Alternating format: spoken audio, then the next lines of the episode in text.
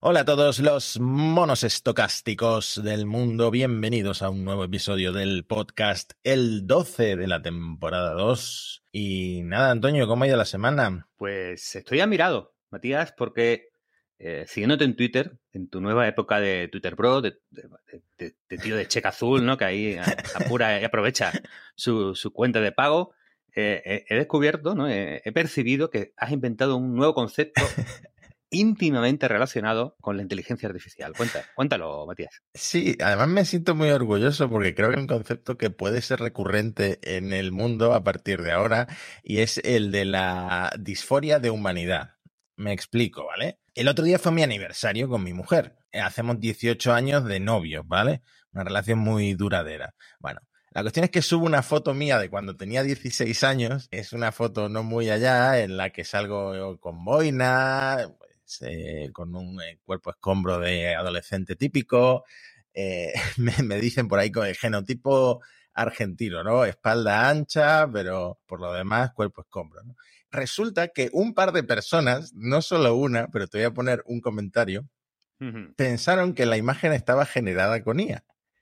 Por ejemplo, este señor me dijo, la foto de la izquierda es rara, rara, rara. Esos brazos sin rellenar, esa simetría de hombros y pecho, casi nada cuadra. ¿no?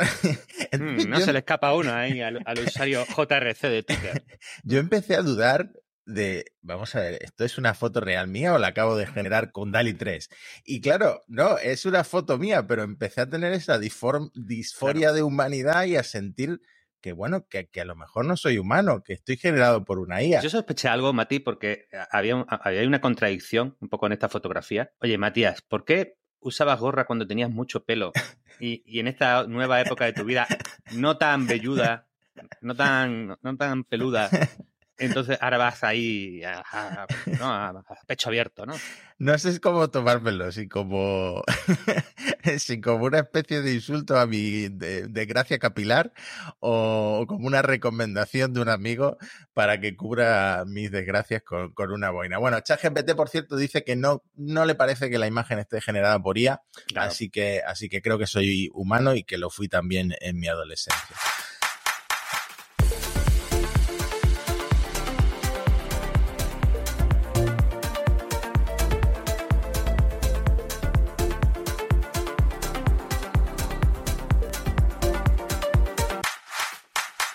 Pues con este concepto de la disforia de humanidad, Mati, eh, yo creo que puedes estar perdiendo dinero.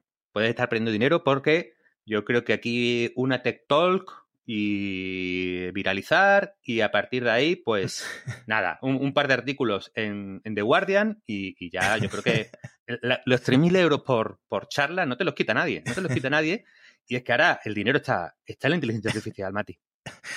Joder, hasta 10 millones de dólares en paquetes de, bueno, de acciones, ¿no? Que ofrecen las compañías de IA grandes como mm, OpenAI para, para cazar ingenieros de, de, Google y viceversa, ¿no? Al final están, todas están dejando el, el, parné en cazar el talento, ¿no? Sí, bueno, hay una, hay una guerra declarada, también por un bien muy escaso, que son los super top de la inteligencia artificial, que además están en Silicon Valley porque tienen una cultura muy presencial, estas compañías, OpenAI al menos, y estos 10 paquetes de, oye, por venirte 5 o 10 millones, empieza a parecerse esto al, mercado del, fútbol de las superestrellas, y, y ya, yo me preguntaba, ¿cómo será la cesta de Navidad de OpenAI? Es decir, bueno, se vienen cositas, se vienen cosas, propuestas. Ya, pues hay una comunidad de oyentes maravillosa, pero un poco parada. No dais el paso aquí a la libertad financiera.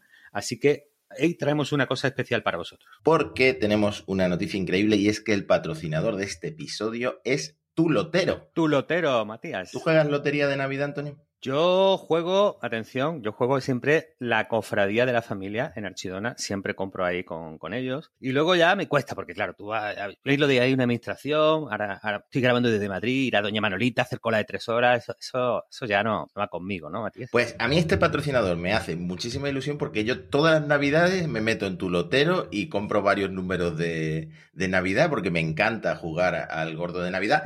Y tu lotero nos ha propuesto una cosa muy chula que es crear un una peña de Navidad la peña de monos estocásticos. Y además nos ha regalado un euro para todos los usuarios nuevos que se unan a la, a la peña. Yo me instalo tu lotero, me entro ahí, me registro, busco Lotería de Navidad, busco las peñas y, cómo se encuentra la peña de, monos estocásticos, Mira, se puede hacer tanto por la aplicación como en la web. Está en un apartado del menú lateral que se llama Activar promociones y en la web en el destacado de Navidad dentro de empresas, ¿vale?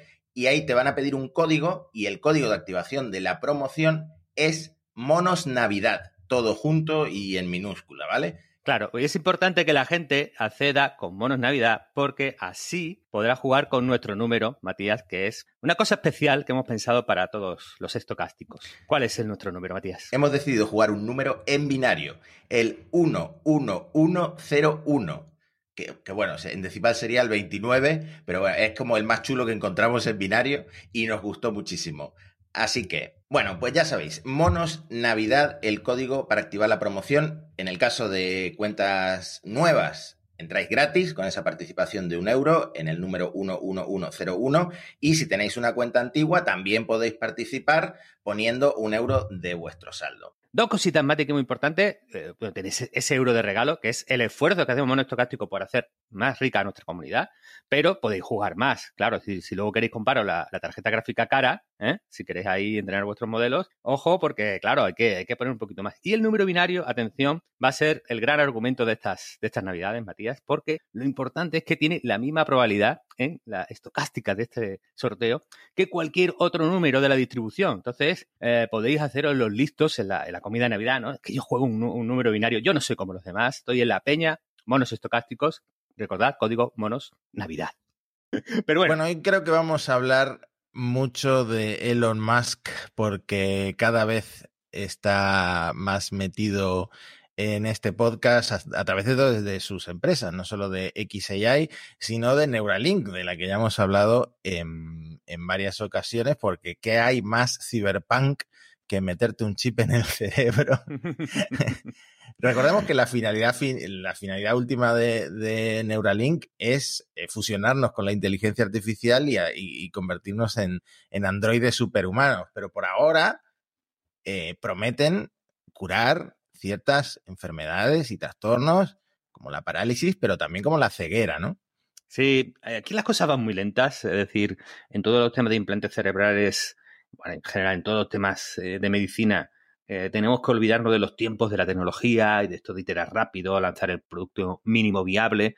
No son, no son los elementos constituyentes, ¿no? Esenciales de, de, la disciplina médica, en los que, bueno, primero se investiga, se descubren cosas, se hacen muchos años de pruebas, se pasan certificaciones. Bueno, el caso es que Neuralink eh, más o menos ha dado a entender de que en los próximos años tiene previsto eh, solucionar la mayoría de afecciones oculares que causan la ceguera. Entonces, bueno, eh, digamos que esto, eh, los próximos años es un tema muy ambiguo. Ya sabemos que los más, cuando habla de fechas y futuro, pues a, poco se queda siempre muy corto y este es, esto es un reto monocotudo, ¿no? Entonces, la verdad es que ellos llevan mucho tiempo diciendo que están preparados para empezar a operar, tienen autorización de la FDA para abrir cabezas de la gente en sentido literal, Mati, y además parece que no le faltan voluntarios. No, hay miles de personas supuestamente en la cola para extirparse esa parte del cráneo e implantarse uno de los chips cerebrales del señor Más, que no deja de sorprenderme. Eh, ¿Cómo de fan tienes que ser de los más para eh, pasar de comprarte su tequila y su lanzallamas y sus productos de, market, de merchandising a, implantarte un chip en el cerebro? Bueno, pues eh, depende. Si eres una persona que sufre pues estas alteraciones como la ceguera y, ves aquí una oportunidad de curarte, pues tiene sentido. Ahora, veremos qué tipo de gente está haciendo la cola.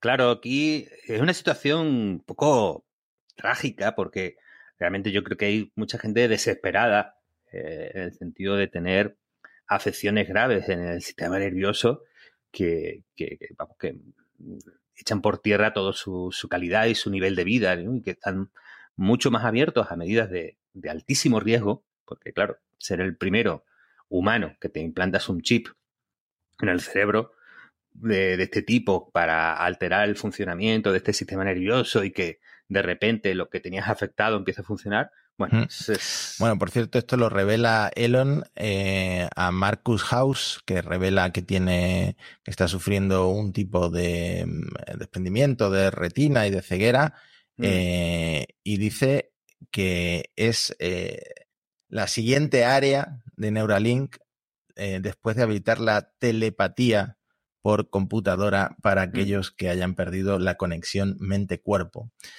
Estamos entrando en un terreno tan eh, de ciencia ficción que, bueno, también es emocionante. Sí, sí, sí. De hecho, eh, esto que está en el terreno de lo hipotético y la promesa, eh, vamos a dejarlo ahí, pero ha habido, bueno, pues un, anuncio desde Francia de que el primer implante medular para tratar el Parkinson ha conseguido que, bueno, que un paciente pase de estar prácticamente sin, ninguna capacidad de movimiento, ni coordinación, ni, poder andar, hasta haber hecho 6 eh, kilómetros al día. Esto es una cosa eh, alucinante, fantástica.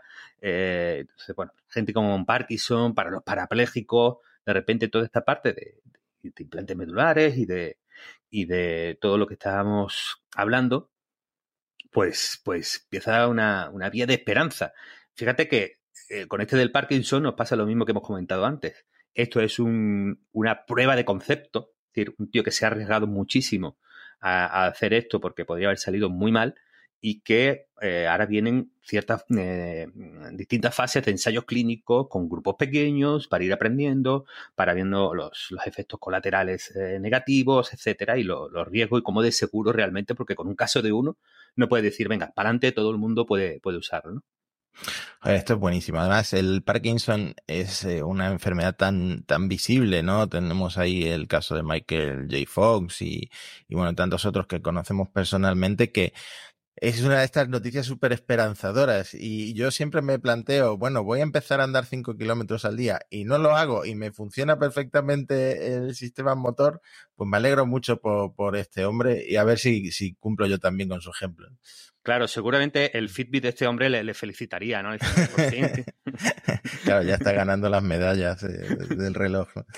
Vale, bueno, hay, muchos temas de, ciencia y de investigación que, bueno, a lo mejor no son los que eh, más excitación generan en, la comunidad de seguidores de la IA, pero a mí me gusta mucho siempre sacarlos, Mati, porque, porque creo que no podemos olvidar que, bueno, ha habido otro, otro paper en Nature de cómo la IA está ayudando a encontrar los genes del Alzheimer, lo cual puede ser una gran ayuda para el desarrollo futuro de tratamiento. De nuevo, esto es años y años vista. O una chulada que ha presentado DeepMind, que es, eh, que GraphCast, que es una inteligencia artificial de predicción meteorológica que es mucho más precisa en ese rango de 3 a los 10 días que los sistemas convencionales o anteriores. ¿no? Entonces, DeepMind vuelve a demostrar que en la investigación científica eh, no hay quien le tosa, ¿no? Tiene eh, los mejores modelos. Jope, yo que acabo de entrevistar ayer a, un, eh, un meteorólogo del espacio, creo que se dice literalmente así, me pregunto si esto se podrá aplicar también para, para predecir tormentas geomagnéticas, ahora que el Sol está tan, tan activo y que se le teme a una tormenta solar que, nos deje fritos los transformadores de la red eléctrica y otras cosas. Me gusta, me gusta cuando, cuando hablamos de IA que se sale de, los modelos mm. de lenguaje y de la IA generativa. Mm. Además, sí, bueno, te puede servir para eso, ¿no, Mati? Decir, eh, voy a Marte, tengo que echar la rebequita. o, poder más, o más primavera-verano. Pues ya aquí eh, la, la ayuda con eso, ¿no? Yo siempre voy a lo práctico, Antonio, tú, me conoces bien. Eh, bueno, pasamos de hablar de este tipo de IAs a volver a nuestro terreno de los poderes del lenguaje y de la IA generativa en su máxima expresión hasta ahora. Bueno, bueno, bueno, bueno, bueno. Esto, esto es. Aquí viene la chicha buena, la chicha buena, Mati. El AI PIN. No te quiero adelantar lo que pienso de esto. Vamos a contarle a la gente primero lo que es. Eh, publicaron un vídeo de presentación de 10 minutos. Eh, pues es un dispositivo del que ya hemos hablado. Creo que los fundadores, la, CEO y el jefe de mm, tecnología de la empresa eran diseñadores en Apple y ahora eh, están con esto. Es un dispositivo que cuesta 700 dólares. Es un pin porque va abrochado de alguna manera a la ropa de forma magnética, tiene la parte frontal y por detrás una batería que tiene un imán, entonces queda, pues eso, eh, acoplado a una camisa o a una sudadera o lo que sea. Y tiene varias formas de interactuar, pero principalmente la voz. Puedes hablar con una inteligencia artificial a través de la voz. No siempre está escuchando que esto es algo que hablamos cuando hablamos de, del Rewind Pendant, que siempre estaba atento y grabándolo todo. Esto tienes que despertarlo. Pero también puedes interactuar a través de una cámara, con gestos con la mano, y tiene este famoso proyector que puedes en tu mano puedes eh, recibir también imágenes. Eh, pero más más que nada lo plantean como el dispositivo de, de HER en el sentido de tener siempre a mano una inteligencia artificial con la que hablar con la voz y con el síntesis, con la síntesis de voz, ¿no? Antonio, yo esto no le veo ninguna utilidad. Oh, ahí has, descrito, el, eh, eh, descrito el dispositivo, el proyecto y ahora la bajona, ¿no? Te voy a contar una cosa, Mati. Yo podría haber sido de los pioneros usuarios de, este pin, porque cuando surgió la, compañía, hicieron el, primer anuncio, así muy, muy bajo el radar, fui rápido a apuntarme a la, cola de correo de los avisos. Y entonces, claro, yo era de los primeros que estaba ahí en esa cola y podría contratar desde el primer día el, eh, eh, el, PIN, ¿no? el, dispositivo. Ah, claro, eh, el problema, y aquí me he quedado fuera, es que solo lo mandan a Estados Unidos porque además el sistema viene con ese servicio de suscripción con la conexión y el número de teléfono asociados al, cacharrete con ese precio de 24 dólares al mes, ¿no? Entonces, bueno, yo creo que la, primera recepción que, está viendo, yo creo que está muy en tu línea, Mati. Creo que hay un fuertísimo escepticismo respecto a que esto tenga, tenga algún desarrollo. Bueno, yo creo que hay, dos niveles. Uno es el, nivel práctico del estado de la tecnología para lo que quieren lograr y otro es el nivel conceptual, que es si lo que quieren lograr realmente tiene más valor o más sentido, ¿no? Bueno, eh, a nivel práctico yo le veo problemas. Es decir, todos los que hemos usado eh, ChatGPT o GPT-4 con, con, audio, sabemos que hay problemas para mantener una conversación con el modelo, eh, porque hay un problema de, de latencia. Eh, y hay un problema de que eh, cuando el sistema hace el texto a voz, el local, pues si, si lo que le manda GPT-4 va un poco lento cuando genera y le cuesta, ¿no? Está ahí un poco atascadete. De hecho, está tan atascadete que han cortado el acceso a las nuevas cuentas de pago de GPT-4. Entonces, ahí ahora hmm. mismo no, no podemos entrar. Bueno, el caso es que, claro, tienen problemas prácticos para que ese hablar con una inteligencia artificial y que haga todo lo que tú le pides y que te responda todo lo que tú quieras, pues eh, funcione. Además de que hay un tema de privacidad.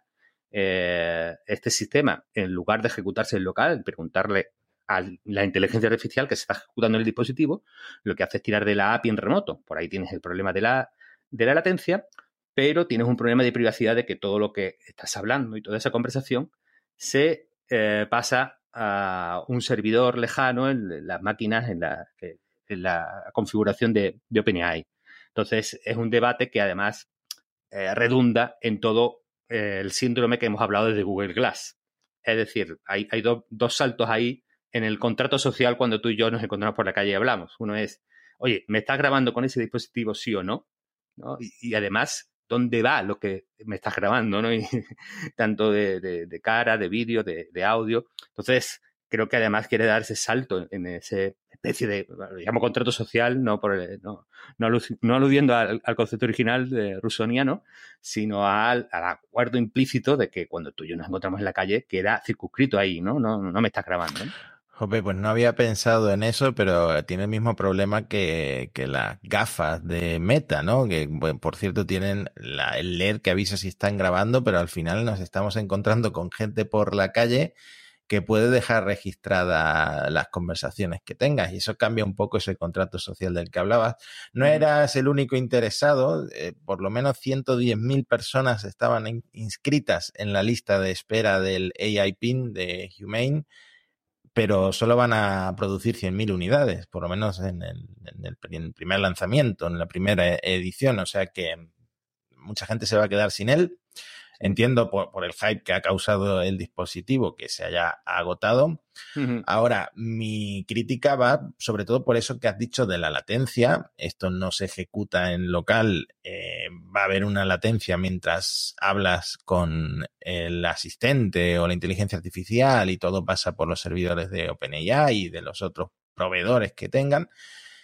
Así que no es muy diferente a lo que podemos hacer con el móvil. Si tú te instalas la aplicación de ChatGPT en, en Android o en, o en iOS hmm. y, y, pagas el ChatGPT Plus y te pones a hablar con ChatGPT, pues el resultado es fantástico. Te contesta con la voz y ya tienes un móvil en el bolsillo para eso, que además hace muchas otras cosas. ¿no? Bueno, fíjate que yo creo que aquí te voy a dar un argumento a favor del, del PIN, Mati, que creo que va a mejorar mucho la vida de dos personas. Una es la gente que habla realmente sola por la calle y luego la gente que finge que habla sola por la calle.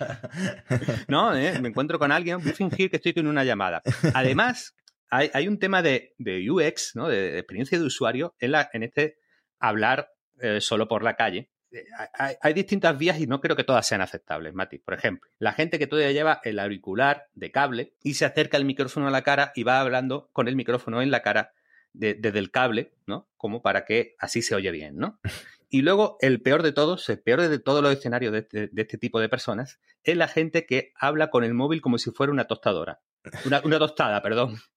¿No? Tú coges el formato tostada, ¿no? Que te la vas acercando a la boca con el, con, el móvil en horizontal. Entonces, claro, eso puede, puede, puede ser la killer app de, esta, de, esta, de, esta, de, este, de este pin, en el que por fin, pues, la gente que, habla sola por la calle va a vivir su, su era dorada gracias a la inteligencia artificial. me, ha recordado a la gente que escucha audios de WhatsApp con el teléfono así como una tostada en horizontal en la oreja y tú que eres un poco sabiondo le dices, no, solo con acercártelo ya sale por el auricular, ya, ya, ya no hace falta que lo pongas así. Y la persona dice, no, no, pero es que prefiero escucharlo así, lo, los oigo mejor.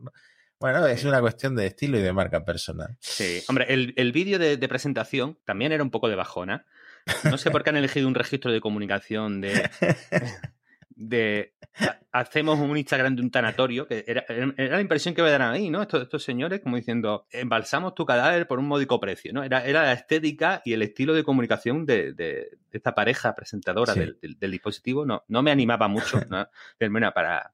No sois unas castañuelas precisamente, chicos.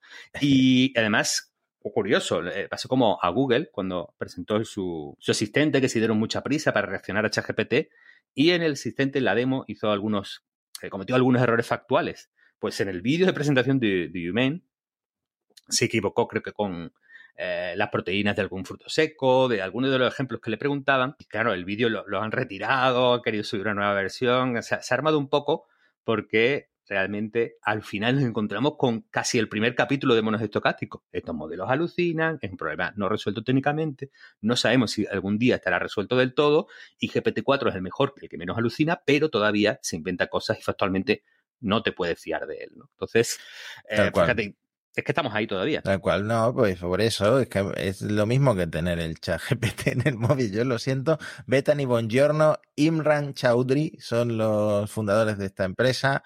También el, el CTO es Patrick Gates, que también era de Apple. Y, nada, por cerrar el tema, es un dispositivo pequeñito, cámara, 12 megapíxeles, 32 gigas de almacenamiento y 4 a 5 horas de autonomía.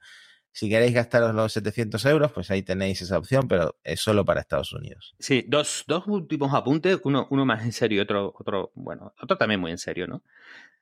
Yo creo que esto no va a ir muy lejos por el estado de la tecnología y porque, lo comentaba hace poco en Error 500, crear un nuevo hábito es muy difícil, es, realmente casi imposible. Es decir, eh, el momento iPhone, que todos señalan como el comienzo del reinado del smartphone, la electrónica de consumo, una nueva manera de comunicación y de consumir información y de estar en el mundo prácticamente, eh, el momento iPhone se produce gracias a que, o es favorecido gracias a una inercia de un hábito que ya estaba en marcha.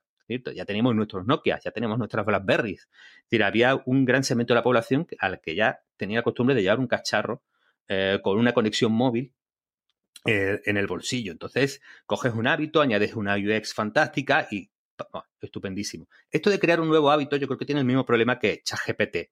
Es decir, eh, ChatGPT también hace un cambio de UX con la inteligencia artificial y ¡pum! explota, funciona y conecta. Em, claro, lo de Humane y este, este pin es muy difícil que, se genere un nuevo hábito. Yo creo que esto tiene un valor prácticamente de exploración. Y esta exploración consiste en que, oye, si la inteligencia artificial realmente va a ser tan disruptiva, eh, va a transformar nuestra relación con la tecnología, va a eh, transformar nuestra relación con el, contenido, los servicios, las aplicaciones. ¿Cuál es el, punto conceptual fuerte eh, en el que se mueve Humane? Pues es decir, que a lo mejor, si a mí lo que me interesa es acceder a la música, es mejor experiencia la conversacional y que directamente, de repente, este asistente me pueda poner la música que yo quiero, que la experiencia de abro una pantalla en la que hay muchos iconos, en la que hay un icono que es de la música, en que pincho ese icono, en la que eh, selecciono una playlist o hago una búsqueda y la, y la ejecuto. ¿Será mejor experiencia la, primera y que por, por, tanto el nuevo interfaz hacia las aplicaciones y servicios va a ser este? Bueno, esto es lo que quería hacer Alexa y no lo logró y es lo que Humane piensa que con los nuevos modelos grandes de lenguaje se puede conseguir y, y no, lo que pasa es que yo creo que en el, móvil hay muchas más cosas que acceder a servicios. Es decir, eh, son una gran máquina de distracción, de adicción, de hacerte viral, de consumir contenido. No, no puede haber TikToker con, con esto, ¿no? Porque tienes un pequeño proyector, pero que vas a proyectar al tío de los bocadillos de Jaén te lo vas a proyectar en la mano. No, no puede ser, ¿no? Ganas no tener que, llevar el teléfono en el bolsillo, pero pierdes todo lo que te da el teléfono más allá del, pin este. Y bueno, y hay un público que nunca va a comprar esto. Yo escuchando a Javi Lacor, que tiene una posición más parecida a la tuya, en, su podcast Binarios, Javi decía que la gente no se había dado cuenta de que como esto pesa, el pin pesa, tú te lo pones en, en el pechite, ¿no? Entonces pesa y genera una arruga en la ropa tira ligeramente de tu camiseta o de tu, de tu cazadora o de tu, tu, jersey, ¿no? Y claro, eso para la core era importante, ¿no? Decía, él decía otras muchas críticas muy bien pensadas, pero ojo, la gente que plancha las camisetas, y esa gente, todos conocemos qué perfil de persona estamos hablando, ¿no? Tú, tú, planchas tus camisetas. Bueno, pues tú estás aquí.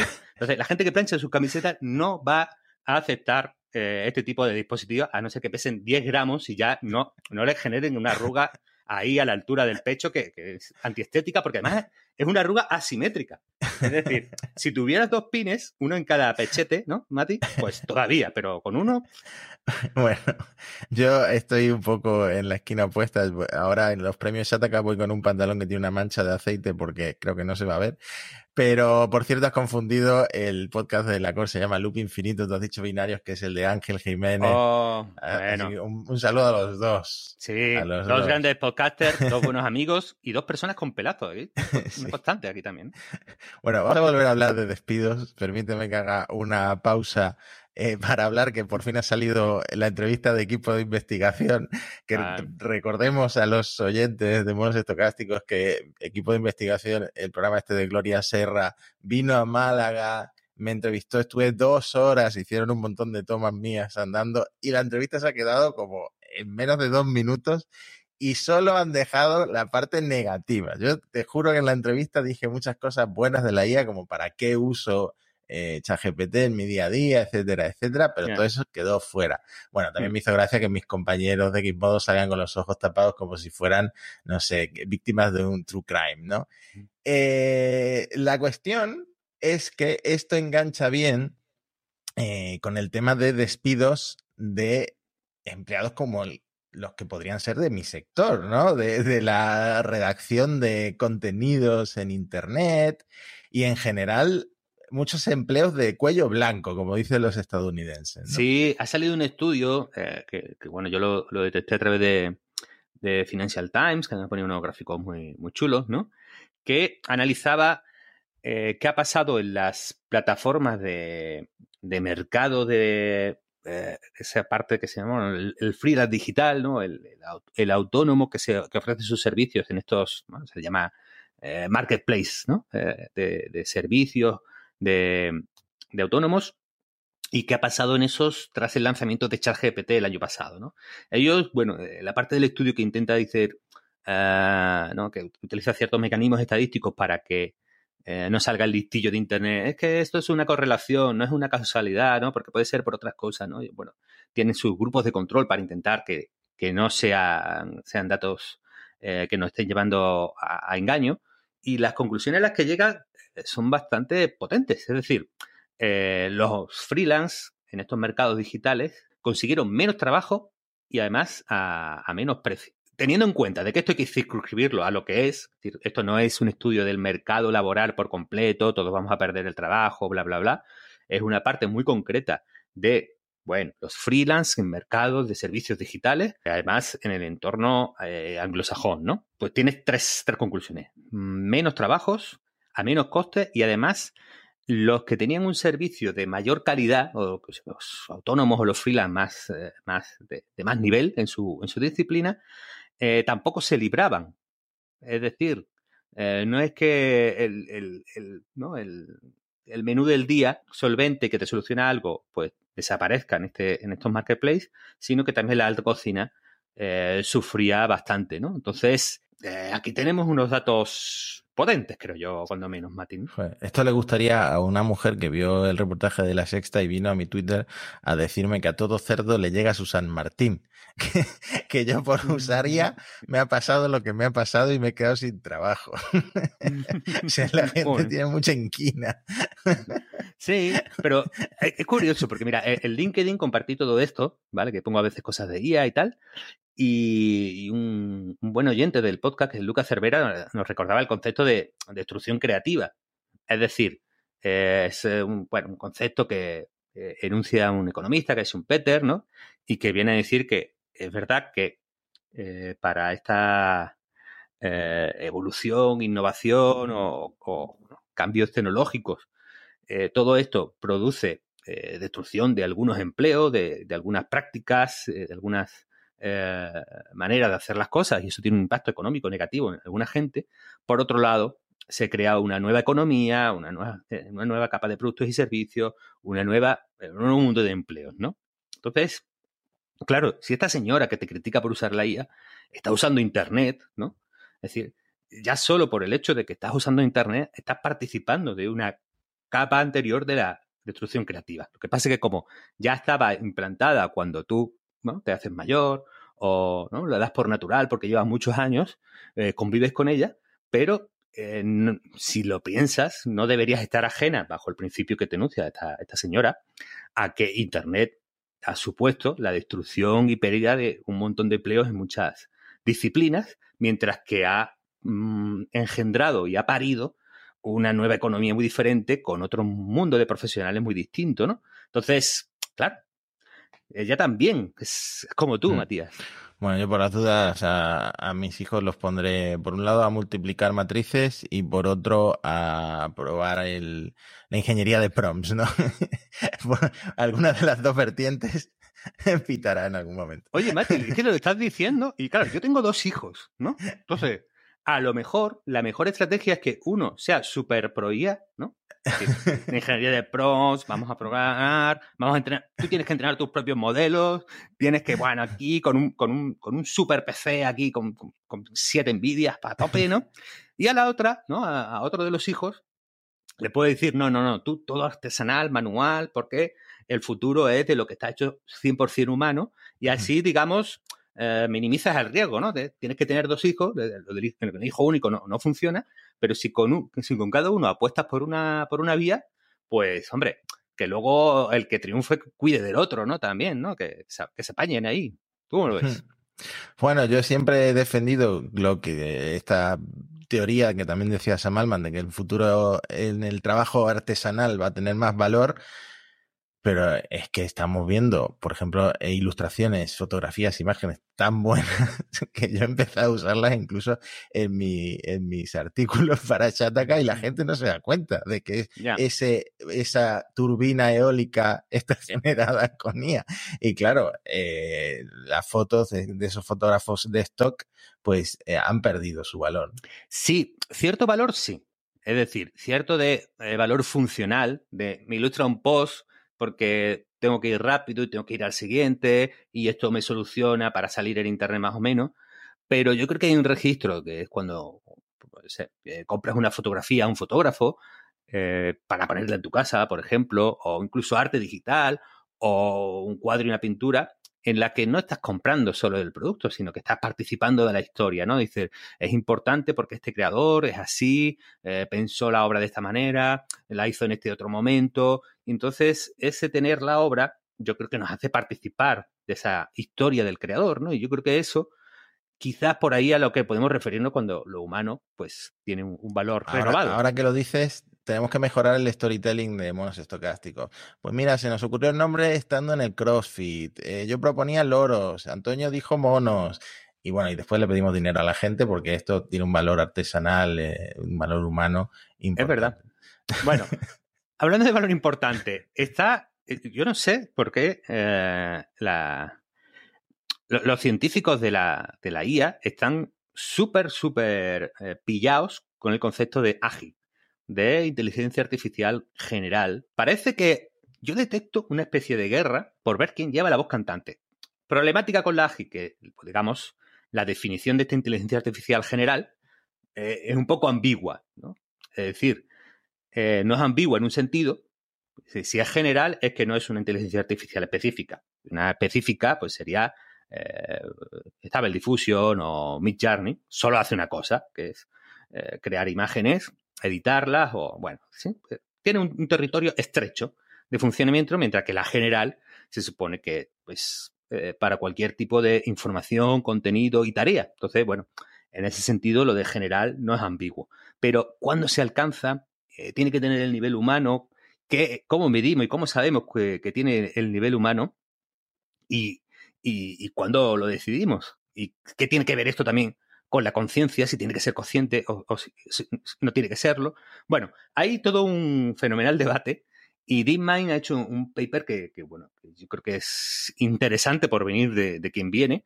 No sé si el resto de la comunidad científica lo, va a comprar, pero bueno, ellos han establecido como varios niveles de camino o de, de inteligencia artificial general y también han estudiado pues los riesgos asociados a, estos niveles, Matías. Bueno, esto es que me recuerda mucho a lo de los coches autónomos, porque hay, eh, lo clasifican como en seis niveles, del 0 al 5, igual que pasa con la conducción autónoma de los coches, ¿no? Que si este coche tiene una conducción autónoma de nivel 2, que si Tesla dice que la suya es 100% eh, autónoma de nivel 5, pues lo mismo, pero con los niveles de inteligencia artificial general eh, de cómo estamos ahora, cómo estaremos en el futuro, hipotéticamente.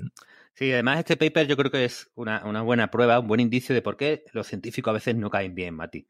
Porque, ¿qué te costaba que el primer nivel fuera el nivel 1? No. Tengo que poner un nivel 0 para que luego vea el nivel 5 y diga, hay 5 niveles. No, es que son 6 porque no has contado el 0. Estas cosas dan coraje.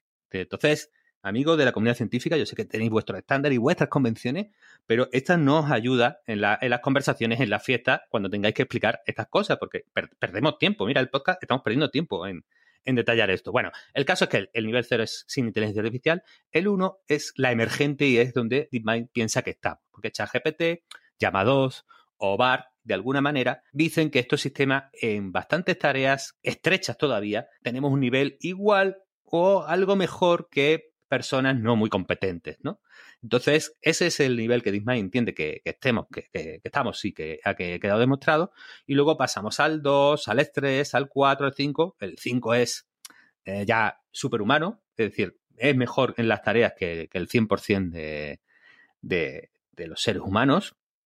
El 2, que sería el que tendríamos que, ir, no sería todavía una AGI, es eh, porque tendría que estar un poco en el percentil 50 de, de gente competente, ¿no? Entonces, digamos que ahí todavía no estamos, pero la AGI realmente conseguida como inteligencia artificial general la ven a partir del nivel 3 y al nivel 5 lo llaman ASI, que es un concepto que yo creo que eh, veremos más porque cada vez hay más flipados. Yo participo en el Reddit de... Participo, bueno, he hecho vistado mucho a, a ciertos Reddit de gente que está preparándose para, para, estos grandes cambios, ¿no? Entonces, eh, habla mucho de la ASI, que es la inteligencia super artificial, porque ya ha superado a, los seres humanos. Bueno, ahí está la definición de DeepMind. Y, luego tenemos a San, a San Alman, que, no para quieto, Matías. San me hizo mucha gracia el tweet que pusiste en, en, eh, en el Twitter de monos estocásticos. De, hemos buscado eh, GPT-5, superinteligencia artificial y solo, solo hemos encontrado a Sam pidiendo perras porque básicamente es a lo que se dedica y últimamente le está sacando, eh, le está exprimiendo a Microsoft todo ese, dinero y esos fondos que necesita para financiar su superinteligencia artificial y las próximas versiones de, mm, de ChatGPT y Microsoft sigue cayendo un poco en, dar el dinero porque parece que a través de, Azure también le conviene este acuerdo con, con OpenAI, ¿no? Sí, el otro día en mi compañero de blog Salmón hacía un artículo muy interesante que es que Steve Ballmer le está pillando en riqueza a Bill Gates. Y esto es porque Bill Gates eh, vendió muchas acciones de Microsoft, pero Steve Ballmer se, se las quedó, aunque era, eh, tenía menos a principio que, que Gates pues con el tiempo esa venta de Gates en su búsqueda de, diversificar y de ser filántropo, pues ha hecho que Steve Ballmer tenga, tenga más pasta y que Microsoft se está beneficiando de eh, su, vida temprana a la hora de la inteligencia artificial, subida a los hombros de OpenAI y de, de San Alma. Pero la entrevista en Financial Times, eh, yo la conecto con otro tema, porque en, Financial Times, ¿qué dice San Alma? Oye, estamos trabajando ya en GPT-5, bien, que, que no están ahí ociosos, sino que están ocupados en la siguiente, en siguiente gran modelo, pero que para esto de la superinteligencia y la inteligencia artificial general necesita más pasta de Microsoft. Entonces, está llamando diciendo, oye, mm, aquí hay que ampliar capital porque las, las GPUs no se pagan solas. Y atención, yo lo conecto con otra eh, noticia que, se, ha salido esta semana, que es que eh, en OpenAI, Alman y compañía han decidido que será un consejo de seis miembros el que decidirá cuándo hemos alcanzado la AGI. Y esto es muy interesante en el acuerdo OpenAI-Microsoft, porque en la misma información aparecía, cualquier sistema que se determine que ha alcanzado la inteligencia artificial general quedará excluido de la licencia de propiedad intelectual y otras condiciones comerciales con Microsoft. O yo me estoy perdiendo algo, Mati, o San Alman eh, está no usa una palabra muy gruesa que eh, haga que tenga que llamar a unos abogados, ¿no? Pero está obteniendo un acuerdo muy ventajoso, muy ventajoso para él y los suyos con respecto a Microsoft, porque además tiene el viejo truco del comité de expertos, ¿no? Es que aquí va a haber un comité de expertos, que son todos mis empleados, ¿eh? yo soy su jefe, que van a decir cuándo hemos empezado la AGI y entonces cuándo puedo dejar tirada Microsoft. No sé, Mati, yo la verdad es que mm, empiezo a ver que Alman es un, es un tío muy listillo, ¿no? No, es rápido para los negocios, eso, está quedando claro. Aparte de una persona eh, muy excéntrica, no me cabe duda de que ese concilio de seis personas tendrá eh, un elfo, un enano y un humano, eh, un robot y el propio Sam Alman, seguramente. Así sí, que, es que Dungeon and Dragons hizo. Esta gente se ha formado ahí. En realidad, nunca, nunca han acabado de salir de esas viejas partidas roleras. No, no, que eh, también, ¿cómo, al final, ¿cómo van a seis personas a, decidir que, bien, ya hemos llegado a una superinteligencia o una AGI? No sé, tiene que ser complicado detectarlo, ¿no? Seguramente sea algo más gradual que repentino. Bueno, ahora que inventas conceptos novedosos en, eh, sociales sobre inteligencia artificial, creo que, que podrías meter ahí la cabeza, Mati. ¿No sería una buena profesión como es como el sexador de pollos de la inteligencia artificial. ¿no? tráeme esa IA, tráeme esa IA que vamos a ver, vamos a ver cómo computa, ¿no? Y tú te Voy dedicas a como titular, sexador de pollo de inteligencia artificial. Vaya, claro, entonces es una profesión que, que yo me veo, la veo apetecible, ¿no? De decir, venga, déjame unos días con esta IA y ya te voy contando, ya te voy contando qué, qué nota le pongo, ¿no? Y Luego tú haces tus, cosas y, para adelante, ¿no?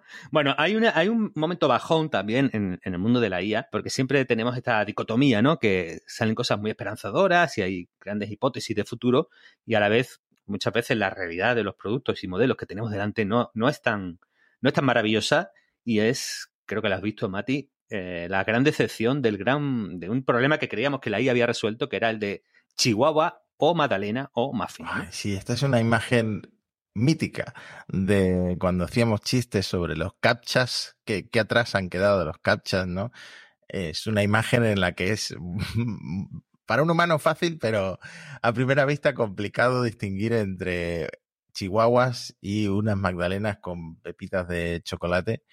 Eh, y claro, como este era un meme conocido, cuando salió el GPT-4 Vision, la gente se lo subió y le preguntó qué veía, ¿no? Para intentar pillar a la inteligencia artificial y no lo consiguieron pillar porque mm, decía que bueno, que era una imagen jocosa en la que se mezclan magdalenas con chihuahuas.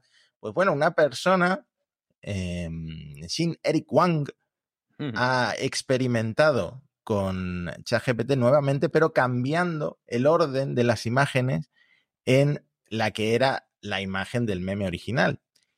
Y resulta que GPT-4 no reconoce ahora el contenido de lo que se deduce o deduce este hombre que eh, ChatGPT había entrenado con la imagen y había memorizado sus etiquetas o de alguna forma había aprendido a mm. eh, relacionarla con el meme. Sí, claro, es que es una maldición que tenemos con, las pruebas estandarizadas y los datos en inteligencia artificial. Eh, ¿Qué es lo que pasa? Que es que la, la, imagen más compartida de Chihuahua o Madalena ruló mucho por Internet, con mucha información asociada, con metadatos. Entonces, si esto formó parte de los datos de entrenamiento de GPT-4 Vision, claro, es que lo tiene en el dataset no es que haya aprendido y pueda aplicar ese aprendizaje a situaciones nuevas, que es lo que buscamos en una inteligencia artificial, sino que simplemente como estaba en el dataset es muy probable que lo resolviera. Y esto nos va a pasar constantemente. Creamos pensemos, ¿no? En nuestro eh, trabajo de sexadores de inteligencias artificiales, vamos a crear un, un, conjunto de preguntas y respuestas para detectar el nivel de inteligencia de una IA. Claro, ese conjunto de preguntas y respuestas esperadas lo publicamos en Internet. Algunos de los bots que se alimentan de Internet para crear los datasets con los que son entrenados las nuevas inteligencias artificiales, lo indexa y lo almacena. Eh, estas nuevas inteligencias artificiales son entrenadas con esos datos eh, que incluyen a nuestro nuevo famoso text de sexador de inteligencias artificiales y la nueva generación de siguiente generación de modelos, todos pasan el test y todos son súper inteligentes.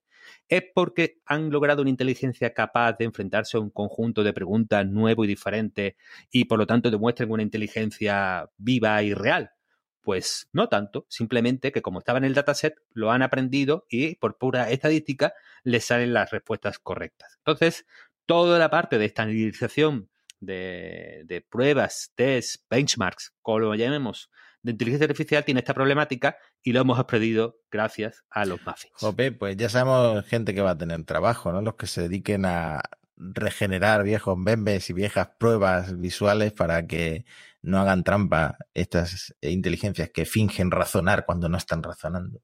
Bueno, pues gente que ha razonado o no, es la gente que aparece siempre y constantemente, Mati, en nuestro puerta grande o enfermería.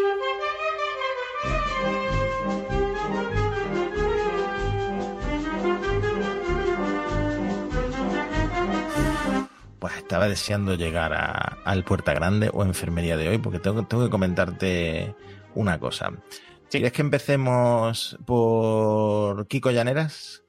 Pues podemos empezar por Kiko, porque Kiko, atención, es eh, un gran periodista, periodista, analista, politólogo, ingeniero, es un eh, hombre del renacimiento, Kiko. Y escribió un libro que a mí, atención, eh, me gustó mucho y que recomiendo, que se llama Piensa Claro, que es, bueno, no, voy a, no, voy a, dar mucho, muy, muchos detalles del libro, pero lo que ha hecho el amigo Llaneras es crear un GPT. Ya hablamos en el episodio pasado eh, de qué eran los GPT, que son estas pequeñas personalizaciones que nos permite eh, ahora mismo GPT a los usuarios Plus y en las que tenemos versiones como especializadas en un campo, que puede ser creados con un solo prompt, ¿no? Le doy un prompt y ya eh, así funciona ChatGPT, o puede ser algo más sofisticado porque Kiko le ha añadido su libro completo a ChatGPT. Entonces ha creado el GPT Piensa Claro. Entonces podemos ir ahí y hacer preguntas y, de momento, Kiko, no sé si se ha percibido de este tema, eh, ahorrarnos, comprar el libro, porque no, puede contar el, GPT todo lo que aparece en, el libro. Entonces, claro, lo que dice el amigo Janeras es que, oye, se sabe el libro de memoria, mejor que yo en cierto sentido. Cuando le he preguntado qué dice el, el texto sobre los trade recuerda este símil de la manta que yo había olvidado.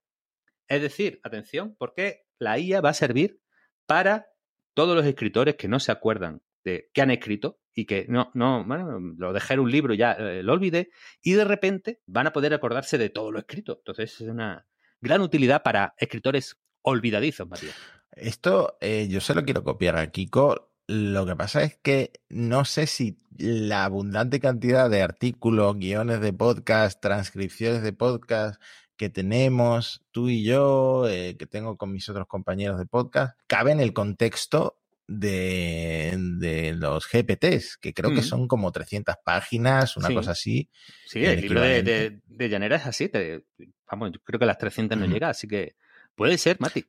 Pero me encantaría. Y si no soy capaz de crear uno con todo el contenido que he generado en mi vida, que probablemente no, pues haré uno para monos, otro para, pues, para los pods míos de Shataka, y, y así voy haciéndome preguntas a mí mismo que cabe la posibilidad que entre en un círculo vicioso de seguir metiendo errores que cometí o que escribí o que dije en el pasado, pero por lo demás me parece, me parece una idea muy útil, ¿no? Eh, se van a quedar sin trabajo los de Rewind, estos que almacenan toda tu, toda tu vida. Bueno, pues ah, puerta grande para, para, los escritores olvidadizos. Decían los usuarios de Notion. Notion ha sacado algo parecido, que es que puedes preguntar a todo el contenido tuyo que tienes en Notion. Eh, entonces, bueno, a mí toda esta parte, eh, a lo mejor no con libros, porque no escribimos libros, ¿no? Pero toda la parte de segundo cerebro me interesa mucho. Yo tengo miles de lecturas, miles de enlaces. Me interesaría mucho esa parte de todo lo que he leído y todo lo que he enlazado y todo lo que he almacenado en estos tiempos poder consultarlo de una manera rápida y eficiente. Y, esto de los GPT yo creo que está muy cerca. Lo que ha añadido Notion está muy cerca. Estamos por ahí. Bueno, más puerta grande de enfermería, Mati, porque si viene, si, si la IA era la era dorada del meme, puede ser que los, el mundo de la IA se ha vuelto la era dorada del troleo. Pues aquí creo que has hecho una investigación profunda. Sí, bueno, he abierto cuatro tweets. La realidad es que eh, Sam Alman se levantó un poco cachondo hace unos días porque decidió promocionar la nueva función de los GPTs, que ya tenemos todos disponible en ChatGPT Plus, creando un GPT para burlarse de Grok, el modelo de lenguaje de Elon Musk. Y lo estamos viendo en pantalla, el GPT de Grok que ha creado Sam Altman se dedica a contar chistes como si fuera el padre de tu padre, ¿no? Eh, las instrucciones personalizadas que metió Altman en el System Prompt es eh, tienes que contestar a las preguntas que te hagan, pero con humor boomer, de una forma tan awkward, tan incómoda, que, mm, que, parezca desesperada por obtener risas. Porque realmente muchas de las capturas de Grok que ha compartido Elon van en esa línea, ¿no? Es un poco un, eh, un sarcasmo que a veces eh, se, excede, ¿no? Excesivo. Por supuesto, Elon se quedó muy, muy, muy ardido porque empezó a darle me gusta y él mismo a contestar al tweet de, de Alman con eh, una respuesta de Grok. Grok burlándose de chat GPT, que es tan divertido como la mosquitera de un submarino. Bueno, un buen chiste se ha sacado ahí de la chistera eh, Grok. Y luego, eh, los fans de Elon salieron en su rescate, le pidieron a Grok que hiciera un roast es decir, que se metiera con Sam Altman, con el que Grok se mete con bastante éxito, porque Grok dice, ah, sí, Sam Altman, ese hombre que decía estar muy preocupado en caso de un uso malicioso de la inteligencia artificial y que, después abrió de todas formas la caja de Pandora. A ver, algo de razón tiene. Mm. Alman tira la piedra y luego esconde la mano. Ahí Grok si, si esto realmente es un modelo de lenguaje y no es Elon Musk eh, personalizando las respuestas por detrás, muy cabreado con Alman, eh, ahí ha tenido. tú, eres, el experto en Elon, Mati. Yo creo que si, si Grok da una respuesta que, a Elon no, no, le gusta, me da la impresión de que ahí va a haber mucho, mucho hardcodeo, que diría un desarrollador, ¿no? Mucha respuesta metida a piñón y que dependa menos del aprendizaje. El aprendizaje por refuerzo de, Elon va a ser eh, intensivo. Y es, curioso como estos, estos multimillonarios, ¿no? Que, que al final están ahí en, en, Twitter midiéndosela a ver quién dice eh, una, la mayor cosa basada sobre el otro. Parece un mundo eh, sencillamente que humaniza de alguna manera a estos, estos seres porque al final yo creo que Alman comete un error. Si te vas a poner a trolear a Elon, Elon tiene todo el tiempo del mundo para dedicarlo a, meterte caña por, por, Twitter. Juega en casa. Sí, bueno, el problema con Elon es que sigue y sigue y sigue y acaba de tuitear hace unas horas que ChatGPT se ha vuelto insufrible. Bueno, eh, ya está, puedes dejarlo, ya, ya es suficiente, ya has, ya dicho lo que tenías que decir, Elon. Pero sí, el, primero que lanza la piedra y esconde la mano fue Salman. Que tenemos algún mensaje de, de un oyente, ¿verdad? Sí, una oyente, lectora, que nos deja un comentario en un post y que nos dice eh, la siguiente reflexión, la siguiente pregunta, Matías, que tenemos que resolver con, con nuestro espíritu de servicio de, siempre, ¿no? Dice, ¿hasta qué punto conviene subirse a un tren en marcha del cual desconoce su destino? Es una pregunta filosófica y, vital, ¿no? ¿Podría ser que la estrategia sea ver primero qué propuesta interesa al usuario y una vez que el tren haya parado, ir con todo? No tengo la respuesta. Personalmente intento navegar la ola de la IA y ahí estoy empezando a notar estar un poco sobrepasada por las novedades.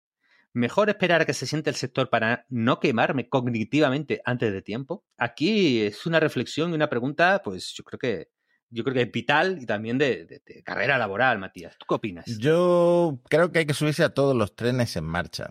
Alguno llegará a algún destino. No, eh, no va a ser una respuesta muy divertida, pero por lo menos es la postura que yo he adoptado. Todo el tiempo que tengo libre más allá de pues eh, mi trabajo y mi, y mi ocio y, mi tiempo en pareja y en familia, intento probar nuevas herramientas de inteligencia artificial porque mm, siento que va a ser importante estar más al día pues, pues por, por, cómo se va a mover también el mercado laboral, como veníamos hablando al principio del episodio. Entonces, sí le estoy dedicando mucho tiempo a esto y, mm, me parece que es un tren que seguramente llegue, a, un, destino eh, prolífico para, las personas que estén subidas, ¿no? Vale, yo, yo contesté a Isabela que hay una cosa que yo no compro, que es ese síndrome, a veces impostado, reforzado, de, oh, si, si no estás ahora topísimo con la IA, te vas a quedar atrás, vas a ser desfasado, perderás tu empleo. Bueno, bueno, bueno, vamos a ver, calma porque e, el mundo no cambia tan repentinamente. Eh, las empresas, la sociedad, las disciplinas, los seres humanos tenemos inercias y tenemos tiempos que no son los de eh, estar flipado en Twitter diciendo que va a cambiar el mundo. Entonces, bueno, pues, ante todo, mucha calma. No me agobiaría, no, no, no lo convertiría en una eh, tarea y un nuevo trabajo que me genere esa preocupación y esa ansiedad, ¿no? Ir poco a poco, ir probando cosas, tener cierto interés, estar abierto, pues todo eso son atributos que sí considero positivos y que te pueden ayudar en, esta, este navegar ah, el, oleaje, pero al mismo tiempo creo que debería seguir todas las novedades porque los oyentes de monos estocásticos no, no, no, salen de la nada, entonces si no estás atento a todas las novedades, perdemos audiencia, Mati, perdemos audiencia, eso no nos lo podemos permitir. Así que eh, lo mismo que te digo una cosa, te digo la otra. Entonces, bueno, pues, escucha monos estocásticos y ahí tendrás eh, todas las novedades, nuevas profesiones, eh, maneras de hacerte millonaria. Lo tienes todo. Mm, sí, no, borrar toda la respuesta anterior. La respuesta correcta es, si no estás al día con monos estocásticos, mm, probablemente en el futuro no seas nadie. Tienes que, tienes que recomendar monos estocásticos a tus seres queridos. Bueno, y me queda un último puerta grande que viene del, grupo de Reddit que te, que te he dicho antes, encuentro gente muy curiosa en ese grupo de Reddit, es el grupo de la Singularity, Matías. Entonces, el usuario, hay un usuario, tiene un nombre muy extraño, entonces, bueno, no, lo voy a citar por, su nombre, pero habla de la singularidad y el mercado de las citas. Está preocupado este, este individuo porque él piensa que el desarrollo de la IA reducirá el valor de rasgos como la inteligencia y el valor, porque el trabajo y el ingenio humano se verán superados por la IA. ¿no? Entonces, en una sociedad sin trabajo, con tiempo libre abundante, con muchísimos recursos disponibles, ¿qué se va a valorar en el mercado de las citas? Está preocupadísimo porque eh, la ambición, el trabajo duro y la inteligencia, pues ya no le van a valer, se supone. Hombre, me imagino porque él se ve fuerte ahí, ¿no? Él dice, hombre, yo, trabajo, inteligencia, tiene un grupo de singularidad de red y tengo que ser listísimo, ¿no? Entonces, si los robots hacen todo el trabajo, entonces al final todo será atractivo físico, pura, pura, pura puro deseo animal, eh, se va a convertir el, en ese el único rasgo importante para elegir pareja. Entonces, aunque la personalidad importe, la mayoría de gente ya es simpática, piensa este usuario. Porque si, si, todo el mundo es simpático, todo el mundo es más, o menos majo cuando quiere, cuando quiere ligar. Entonces, él, él, se ve sin chances, se ve sin posibilidades. ¿Qué se valorará Matías en la singularidad para ligar? Bueno, yo era más pobre que las ratas y, lo que hice fue ser gracioso, intentar serlo. Pero me estoy pensando que en un número, en un mundo futuro eh, sin necesidad de trabajar, a lo mejor lo que triunfa es el, el poliamor o, incluso la ninfomanía, ¿sabes? Las, las orgías gigantes, probar cosas cada vez más raras. Eh, es un take, desde luego, Mati. Eh, no, esperaba que me salieras por aquí. La oyente tiene que saber que los guiones, sobre todo el Puerta Grande, son súper improvisados. Entonces, lo primero que ha pasado por la cabeza de, Matías, ese punto Zavia, ha sido, bueno, la IA va a avanzar mucho, pues poliamor, ninfomanía y orgías.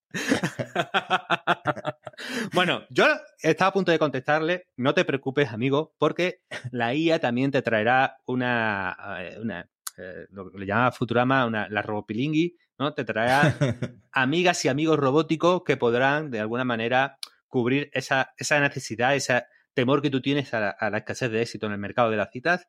Así que no os preocupéis, todo va a salir bien, seamos optimistas, viene un, futuro uh, mejor, Matías.